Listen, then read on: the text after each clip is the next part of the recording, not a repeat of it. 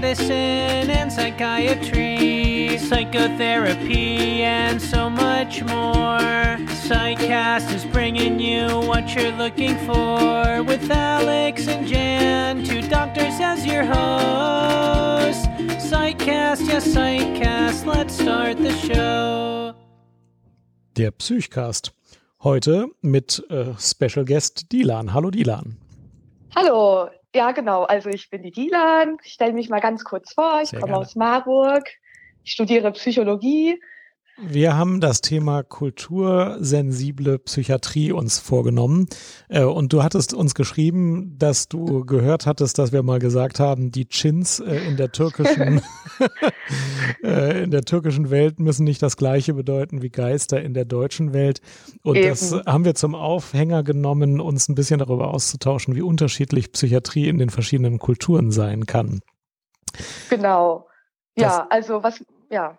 Das wollten wir besprechen. Erzähl mal ein bisschen, noch ein bisschen, wer du so bist, was du so Mhm. machst und wie du auf das Thema aufmerksam geworden bist. Ja, also ähm, ich selbst bin auch Tochter Geflüchteter aus Kurdistan und ähm, meine Eltern waren halt damals einer mehrfachen Diskriminierung aus ihrem, also in der Türkei ausgesetzt, da sie halt Kurden waren, dann halt auch noch Aleviten, das ist eine religiöse Minderheit und halt dann war meine Familie noch politisch aktiv.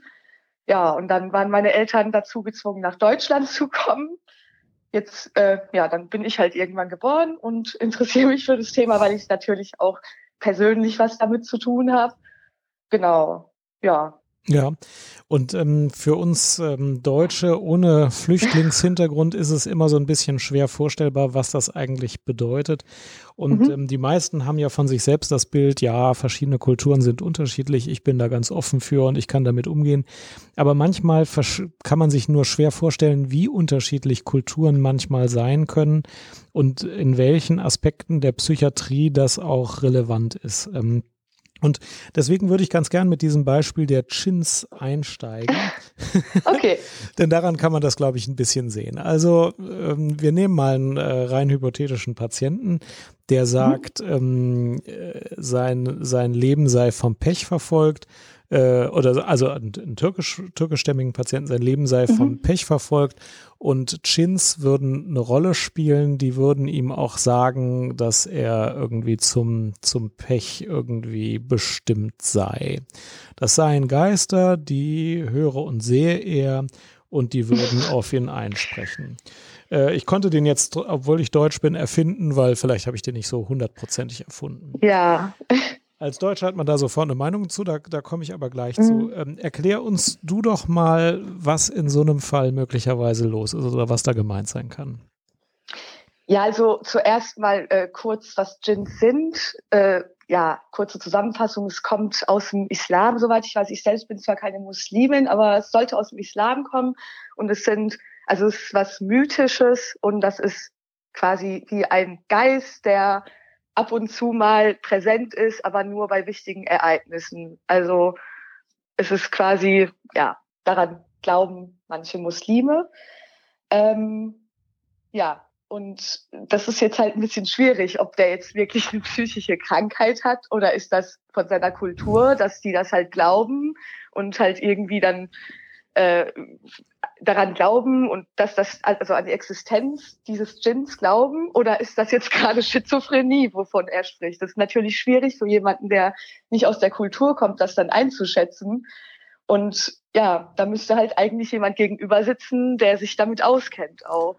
Genau, aber äh, es gibt auch die Möglichkeit, dass es eben keine Schizophrenie oder Psychose ist, denn du Eben, sagst, ja. Chins sind in der Mythologie ähm, sehr wohl verankert und sind, sind als Geister beschrieben, die auch mal reden oder reden können oder auch zu sehen sind, die Mhm. bei wichtigen Ereignissen einfach äh, irgendwie eine Rolle spielen.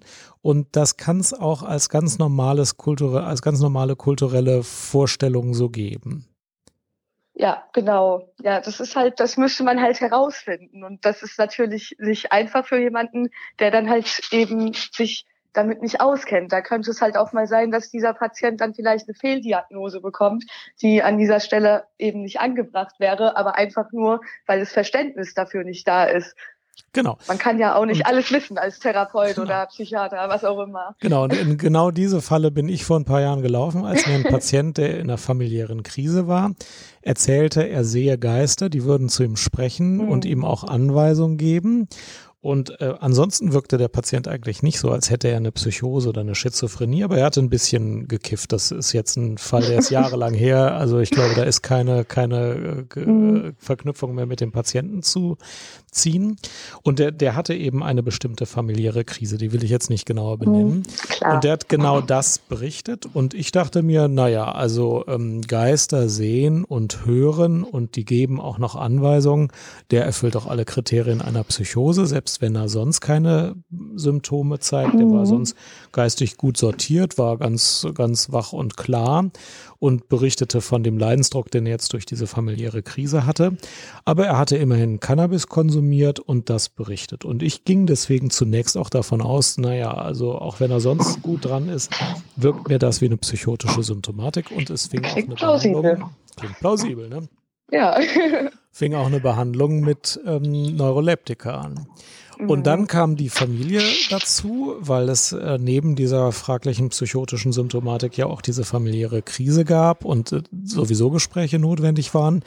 Äh, und dann bestätigten eigentlich alle, dass die Chins im Moment äh, irgendwie ein schlechtes Karma da über die Familie bringen würden. Ah ja, und alle dann, psychotisch. dachte ich kurz muss ich die jetzt alle zehn hier behalten? Ähm, bis mir klar wurde, nee, nee, das ist einfach ein Begriff, der schlecht übersetzt und schlecht, also vom Wort her korrekt übersetzt und von der Sprache her korrekt übersetzt, aber von der Kultur her eben nicht korrekt mhm. übersetzt war. Und die wollten alle und auch mein Patient nur deutlich machen, dass im Moment eben höhere Mächte ihnen zu schaffen machen würden, sowas, was wir dann eher mit Schicksal benennen. Ähm, und der, der, konnte das nicht gut in Worte fassen, hat diesen Begriff benutzt und ich habe den falsch verstanden. Und ja. Die Familie hat mir das ziemlich deutlich gemacht, dass das ähm, jetzt nicht irritierend ist, dass er das so sagt. Ähm, die fanden andere Punkte irritierend, aber nicht das, sodass wir das Neuroleptikum auch schnell wieder abgesetzt haben und es dann bei dieser familiären Krise äh, blieb, die aber natürlich eine ganz andere Behandlung hatte. Ja. Ähm, ja, und das ist sowas, das kann man einfach nicht wissen. Man kann ja nicht aus jeder Kultur wissen, welche mythologischen Vorstellungen da bestehen und wer jetzt was Eben. wie formuliert. Ne? Also es ist ja so, dass wenn man auch eine Diagnose stellt, das halt nicht in Betracht nur gezogen werden sollte, äh, das Verständnis über die Krankheit generell oder halt auch über die psychosozialen und seelischen ähm, Beschwerden ist halt auch wichtig, dass man ein bisschen Verständnis für die Gesellschaft der behandelnden Person hat oder halt auch ein bisschen für die Kultur. Aber es ist natürlich auch, ähm, es kann natürlich nicht jeder. Man kann ja nicht von jedem, der ähm, Psychiater, Psychologe, Sozialarbeiter, was auch immer ist, erwarten, dass er alle Kulturen, die wir auf dieser Welt haben und alle Sprachen und Mythen kann. Das ist ja gar nicht möglich. Ja. Und da muss man halt gucken, dass man aber vielleicht entsprechende Hilfe äh, leisten kann, die ja ein bisschen spezifischer ist, wo mhm. sich vielleicht Leute doch besser auskennen. Gibt's mhm. aber nicht so viel, ja. Dilan, du hast ja gesagt, dass du über deine Eltern in der kurdischen Kultur verankert bist und bist offenkundig mhm. auch in der deutschen Kultur zu Hause. Ja. Ähm, Gibt es so andere Beispiele, die du immer wieder mal erlebst, wo dieses Kulturverständnis eben äh, gefordert ist? Hast du so andere mhm. Beispiele, die man gut erzählen kann? Ähm, also, um ehrlich zu sein, ja, überall, in allen ähm, Aspekten eigentlich, also auch bei mir selbst, obwohl ich ja irgendwie beides bin, würde mhm. ich jetzt von mir sagen. Ähm, aber vor allem im Gesundheitssystem, muss ich sagen, ist es immer ganz schwierig. Vor allem, wenn man da an die Geflüchteten oder so denkt. Ähm, ich glaube, die haben auch, also nicht ich glaube, sondern die haben halt einen ganz schweren Zugang zum Gesundheitssystem bei uns in Deutschland. Und ähm, nicht nur bürokratische Barrieren, sondern halt auch sprachliche, kulturelle und halt, weil die Wert- und Normvorstellungen nicht übereinstimmen und weil halt eben äh, Krankheiten in verschiedenen Kulturen ganz anders ablaufen. Also eine Depression bei uns hier in Deutschland läuft wahrscheinlich nicht so ab wie, äh, weiß ich nicht, in äh, Südamerika in, bei einem indianischen Stamm. Das ist vielleicht hat, hat zwar dieselben Symptome, aber der Krankheits, die Krankheitsentwicklung und wie es dazu kommt und wie sich das äußert, muss nicht genau dasselbe sein, wie es auch in Deutschland ist. Und dann ist es halt auch immer problematisch, die Patienten zu etikettieren mit äh, irgendwelchen Krankheiten. Man muss ja auch eine Diagnose abgeben für die Kassen, die aber vielleicht gar nicht zu dem Patienten passen. Mhm. Aber man, man hat ja nur das Werkzeug hier, das man kennt. Also mhm. muss man irgendwie dem Patienten die Diagnose abgeben. Das könnte aber auch dazu führen, dass die Person sogar eine falsche Therapie bekommt oder ähnliches. Mhm. Ja. Nehmen wir uns gerne mal die Depression heraus. Die ist von mhm. Kultur zu Kultur sehr unterschiedlich. Manchmal werden eben körperliche Beschwerden sehr viel mehr in den Vordergrund gerückt. Manchmal ist die Art der Vortrage, äh, des Vortrags der Klage unterschiedlich. Ähm, fangen wir jetzt ruhig mal mit dem kurdischen oder auch mhm. türkischen. Du sagtest, dass du mhm. beides ja kennst oder auch die Schnittmenge da kennst ähm, Kulturraum ähm, ansehen. Wie sind denn da die Akzente? Wie äußert sich das äh, in diesem Kulturraum beispielsweise typischerweise? Ich kann aber generell sagen, dass es so ist, dass man äh, sowas nicht nach außen trägt. Mhm. Also das ist ähm, nicht so, womit man dann posaunen würde und sagen würde, ja, ich habe eine Depression und ich mache jetzt eine Therapie. Und es ist eher so, dass man sowas für sich und für wirklich ganz nahestehende Personen vielleicht höchstens mal ansprechen würde, aber man, ähm, es ist noch nicht so gesellschaftlich anerkannt, also auch bei uns in Deutschland ja nicht. Aber ich würde sagen, da ist es, ähm, da bräuchte man vielleicht sogar ein bisschen mehr Aufklärung, was das ist, um eben offener damit umgehen zu können. Ja, das ist genau der Punkt, auf den ich hinaus will, denn ähm, meine Beobachtung ist auch, ähm, meine Beobachtung ist auch, ähm, es werden dann sehr häufig körperliche Beschwerden geklagt. Das mhm. ist nämlich ja in Ordnung, also Rückenschmerzen, mhm. Kopfschmerzen, Bauchschmerzen, ähm, so ein diffuses Schmerzerleben über den ganzen Körperstamm verteilt. Mhm. Das wird geklagt, auch wird Schwindel geklagt oder mhm. Müdigkeit wird geklagt, weil das alles Dinge sind, die man sehr wohl dem Arzt sagen kann. Während die Stimmungsveränderung an sich die ähm, in Deutschland auch dann gleichwertig irgendwie problemlos mitgeteilt wird. Traurigkeit, mhm. Verzweiflung, Hoffnungslosigkeit, Antriebslosigkeit, die wird auch auf Nachfragen oft eben nicht angegeben, ähm, was ja nicht, nicht schlimm ist, aber was eben mhm. dazu führt, dass viele so beim Hausarzt und im körperlich, äh, also im somatischen Krankheitsbereich hängen bleiben. Äh, mhm. dann wird also zum achten Mal ein MRT von der Wirbelsäule durchgeführt mit dem überraschenden Ergebnis leichte, äh, leichte Abnutzungserscheinung, ansonsten unauffällig und aber keine so zielführende Behandlung dann möglicherweise eingeschlagen. Mhm.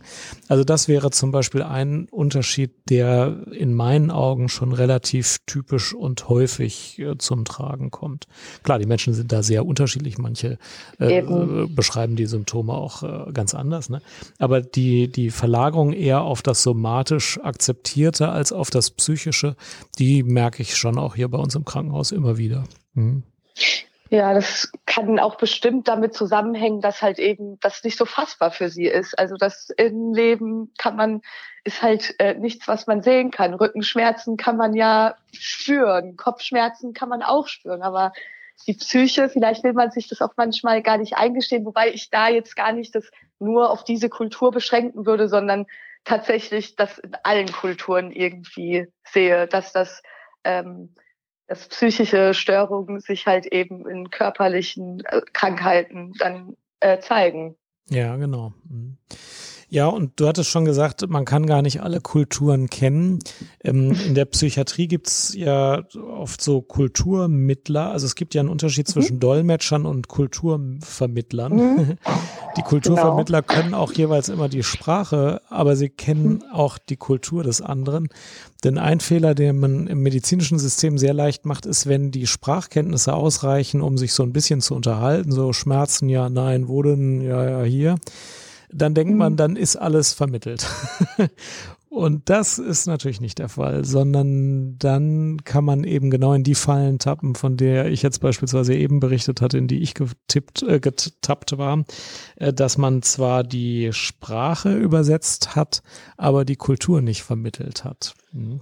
Ja, da gibt's ja auch so unterschiedliche äh, Ansätze wie Peerberatung oder so heißt mhm. das, glaube ich ähm, wo dann quasi äh, Menschen, die selbst denselben Migrationshintergrund haben oder wenn es jetzt bei äh, explizit bei Geflüchteten dass sie selbst mal ähm, Geflüchtete gewesen sind und dann aber als äh, Berater tätig sind mhm. und auch von Psychologen betreut werden. Das heißt, die sind auch in ständiger Interaktion mit einem Psychologen, haben auch Supervision mit diesem Psychologen mhm. und haben aber dann quasi selbst mit äh, den Leuten, die die Beratung suchen, Kontakt und beraten diese weil sie wahrscheinlich diese Leute auch besser verstehen können. Mhm. Im ja, und dann haben sie halt aber auch immer Austausch mit dem Psychotherapeuten oder Psychologen, der dann halt beurteilt, ob das jetzt, ähm, ob eine weitere Behandlung nötig ist oder ob diese Person vielleicht sogar nicht gut aufgehoben ist in einer Beratung,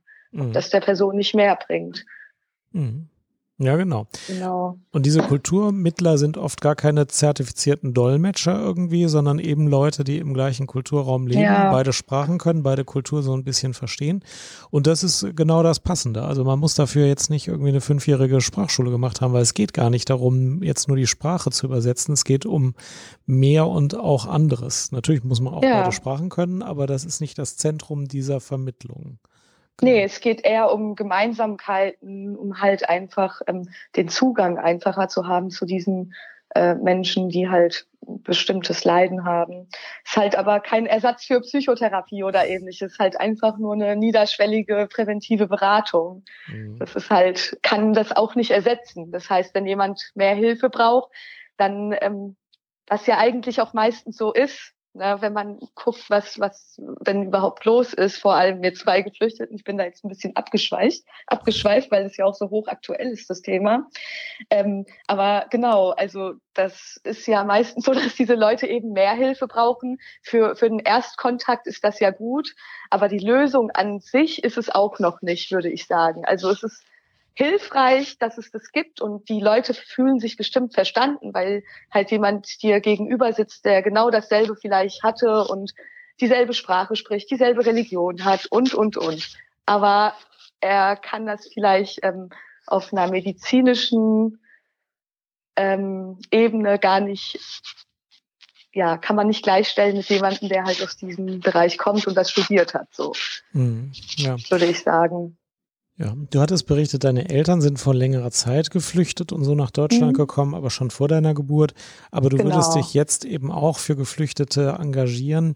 Welche Probleme oder Herausforderungen siehst du denn gegenwärtig für Geflüchtete in unserem Gesundheitssystem oder umgekehrt für unser Gesundheitssystem, wenn es sich um Geflüchtete kümmern möchte? Äh, ja, also ganz viele. Das ist ja, das kann man gar nicht abgrenzen. Es ist so viel. Und also das Problem ist halt erstmal, dass also der Zugang, den sie halt, der, den ihn, der ihnen erschwert wird, überhaupt ähm, eine Behandlung zu bekommen. Aber es sind eigentlich auch ganz viele, also erstmal die Faktoren, die sie vielleicht aus ihrem eigenen Land mitbringen, also ähm, traumatische Erfahrungen wie Folter, körperliche Gewalt, Gewalt gesehen oder ähm, sexueller Missbrauch. Also es sind so viele Zahlen und Fakten, das kann man sich gar nicht vorstellen. Also nur jetzt so als Beispiel, ähm, 50 Prozent circa oder über 50 Prozent haben Gewalt gegen die eigene Person schon erlebt und über 70 Prozent wurden Zeuge von Gewalt oder dass man Leichen gesehen hat. Also das heißt, die bringen erstmal ihre Faktoren von ihrem eigenen Land mit, was sie dort sehen und erleben mussten. Dann haben sie vielleicht noch auf der Flucht traumatische Erfahrungen gemacht.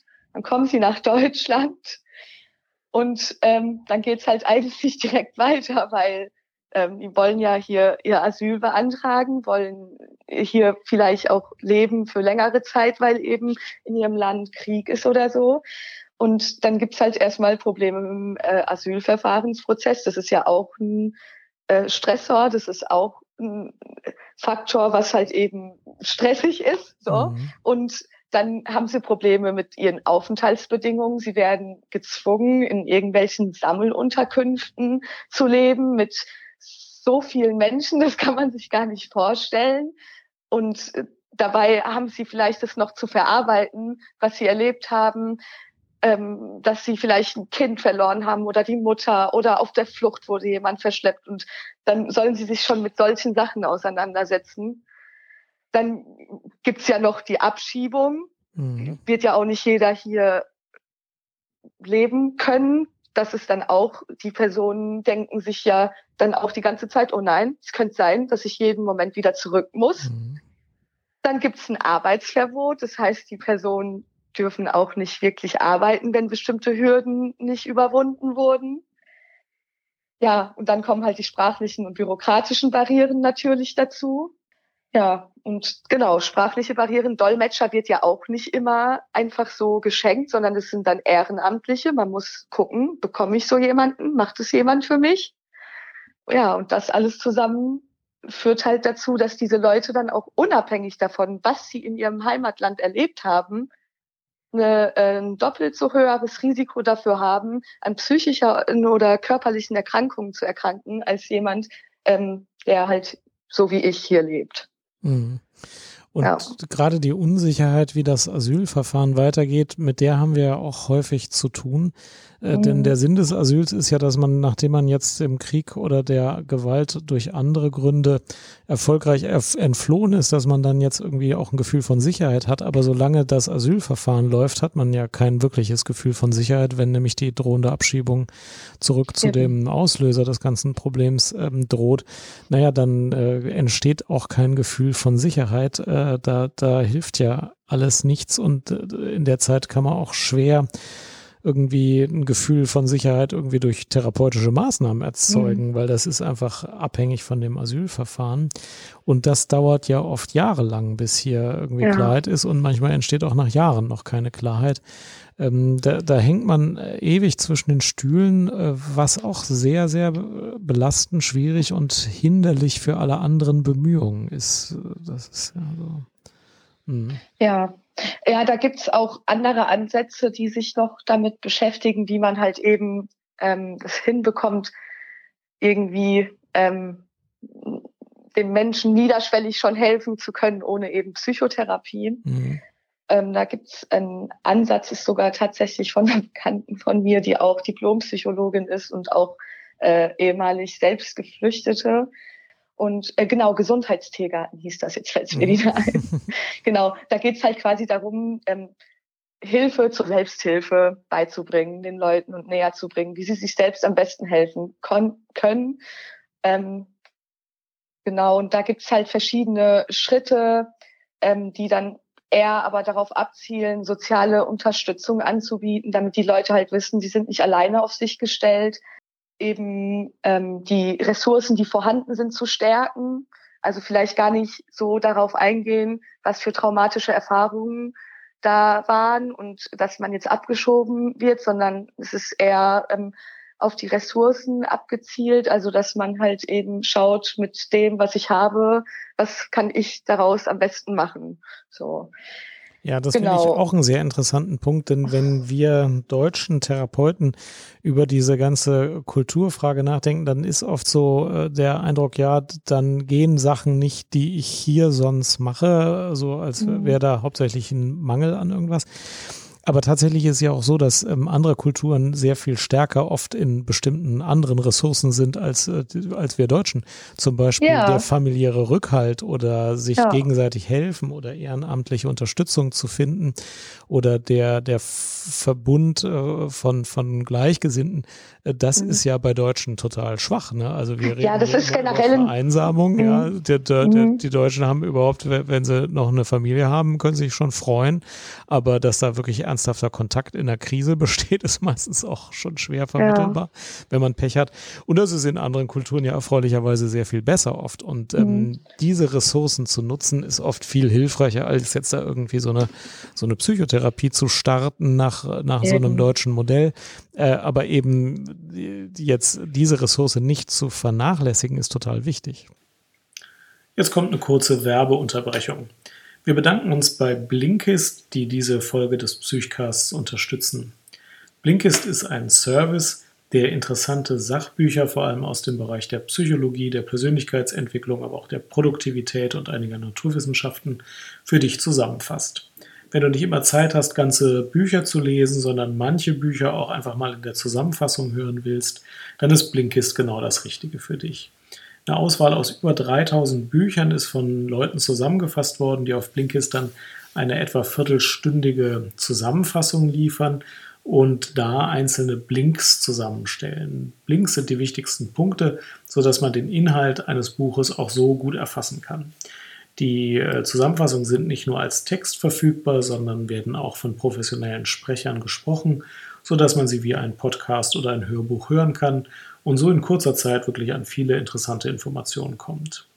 Blinkist hat auch eine Aktion mit den Psychcast-Hörern gegenwärtig, wo du 25% auf das Jahresabo sparen kannst, wenn du über folgenden Link dir das Jahresabo klickst. Das ist blinkist, b-l-i-n-k-i-s-t.com slash psychcast.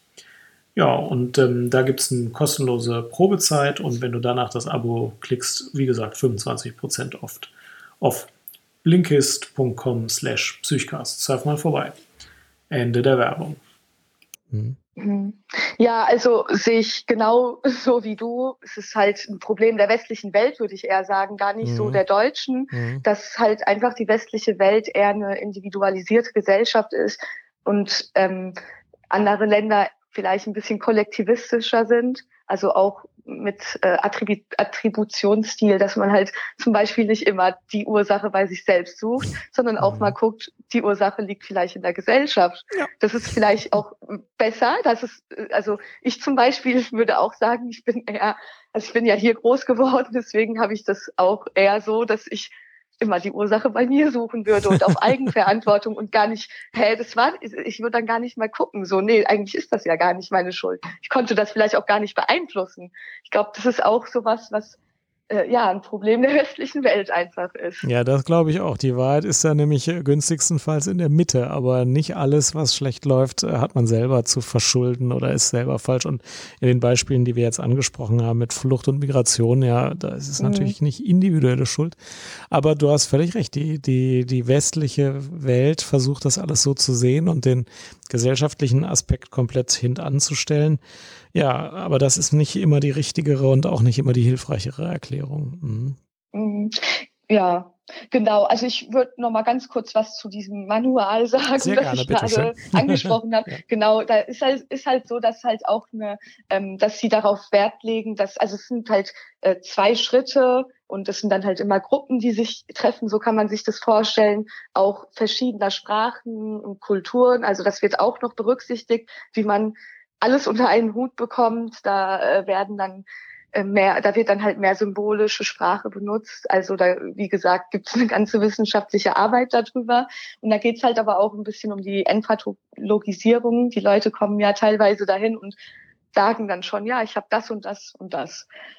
aber ähm, ja, es ist so, dass dann auch hier die Aufgabe bestehen würde der Sozialarbeiterin, des Psychologen, was auch immer, dass ähm, eventuell entwertende oder halt pathologische Zuschreibungen in vielleicht freundlichere und änderbare Gegebenheiten uminterpretiert werden, so dass halt die Person, die jetzt da ist, nicht denkt, das ist mein Ist-Zustand, das bleibt so, das ist statisch und ich kann das nicht verändern, sondern ich habe die Ressourcen und die Möglichkeiten, das zu verändern.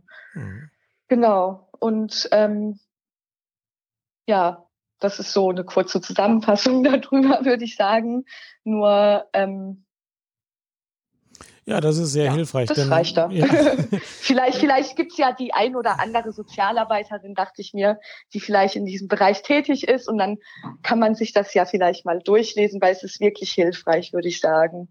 Ja, und äh, in allen Kulturen, also der Blick des Gesundheitssystems ist ja sehr defizitorientiert, was mhm. funktioniert nicht und äh, wie können wir das genau beschreiben, was nicht funktioniert. Ja, das ist auch wichtig, das muss man auch machen, aber ähm, man darf nicht aus dem Blick verlieren, was funktioniert und welche Ressourcen helfen auch wieder dagegen. Und selber ähm, als Betroffener und aber natürlich auch als Behandler im Blick zu halten, dass jetzt gerade schlecht ist, aber es auch bald wieder besser werden kann oder mittelfristig mhm. wieder besser werden kann, äh, das ist schon sehr heilsam und extrem wichtig. Das, das ist für alle Kulturen hilfreiches, äh, hilfreiches. Ja, ja weil, weil es ist mhm. ja, Oh, Entschuldigung, ich wollte jetzt nicht passiert. Alles gut. ähm, ja, genau. Es ist ja einfach so, dass die ähm, Psychotherapeuten hier in Deutschland ja auch nicht alle auf Traumafolgestörungen ähm, spezialisiert sind. Also es gibt auch dementsprechend immer eine größere Anzahl an Menschen, die Hilfe brauchen, wegen eben der Migrationsbewegung. Und es gibt aber immer weniger Menschen, die sich damit auskennen. Mhm. Und das ist halt auch, ähm, also da, da kann die Versorgung gar nicht ausreichen und dann braucht man halt so alternative Modelle. Ja. Ja. Mhm. ja.